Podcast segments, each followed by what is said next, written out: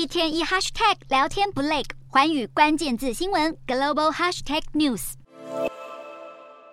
三人并邻而坐，拿起笔签下名字。北约秘书长史托滕伯格与欧盟理事会主席米歇尔、执委会主席范德赖恩十号在布鲁塞尔签署魁违四年半的合作声明，随后并举行联合记者会，焦点当然还是放在乌俄战争。北约与欧盟都共同认为要持续支持乌克兰，并谴责俄罗斯。不过，范德赖恩在记者会上特别点出，俄罗斯不是唯一的威胁。这是北约与欧盟首次在合作声明中提到中国。之前的合作声明分别在二零一六年和二零一八年签订。相较前两次声明以资讯安全、反恐、部队移动便利性为主要合作内容，这次声明进一步将合作领域扩大到更多重要议题。谈及的议题还包含新兴及颠覆性科技、太空、气候变迁对安全的意义，以及外国干涉和操纵资讯。虽然北约与欧盟两个成员庞大的组织本身要整合成员共识就不容易，跨组织合作更是复杂。但是乌俄战争以及中国不断扩大的独断行为和政策，促使了西方阵营数十年来最团结的时刻。